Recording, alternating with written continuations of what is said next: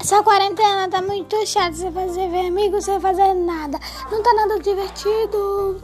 Os homens estão procurando uma vacina pra acabar tudo isso.